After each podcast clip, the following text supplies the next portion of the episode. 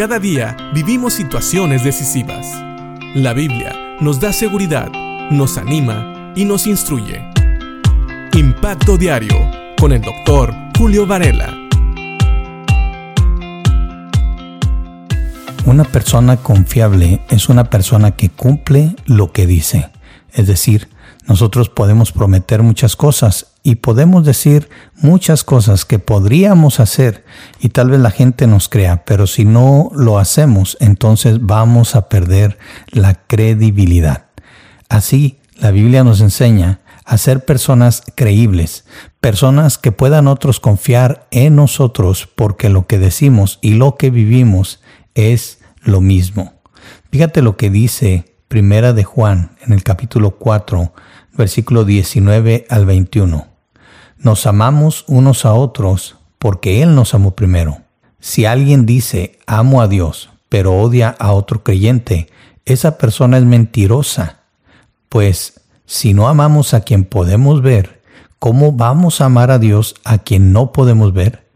Y Él nos ha dado el siguiente mandato.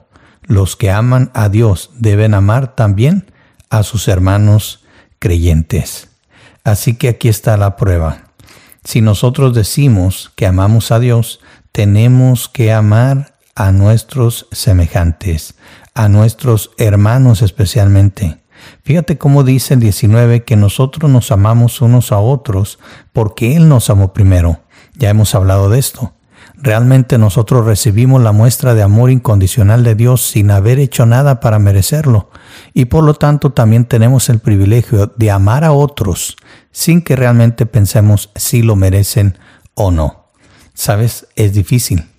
Yo mismo lo he experimentado y no puedo decir que es fácil, pero ya hemos visto cómo Dios nos ha dado todo lo necesario para que nosotros podamos aprender a amar a aquellos que nos rodean.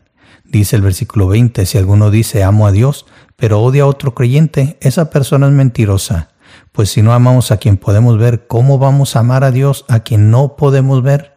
Y esta es una muy buena pregunta. Acuérdate, estamos aquí para modelar el amor de Cristo, para modelar el amor de Dios, el amor del Padre.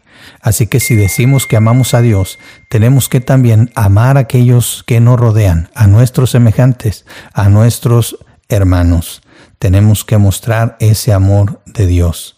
Y Él nos ha dado el siguiente mandato. Quiero anotar lo siguiente. Este es un mandato, no es una preferencia. Dice aquí, los que aman a Dios deben amar también a sus hermanos creyentes. Así que quiero hacerte la pregunta. ¿Eres una persona confiable? ¿Vives lo que dices? ¿Haces lo que prometes? Y tal vez no podemos decir que siempre, como ya hemos hablado de esto, somos perfectos, pero por lo menos estamos trabajando en eso. Dios está trabajando en nuestras vidas para perfeccionarnos y ayudarnos a amarnos unos a otros. Recuerda, este es un mandato, es un privilegio y debemos de obedecerlo. Piensa en esto, porque depende de nosotros que la gente conozca el verdadero amor de Dios. Recuerda, nos amamos unos a otros porque Dios nos amó primero y también debemos de vivir en la verdad. No seamos mentirosos, pues si decimos que amamos a Dios, tenemos que amar también a nuestros hermanos.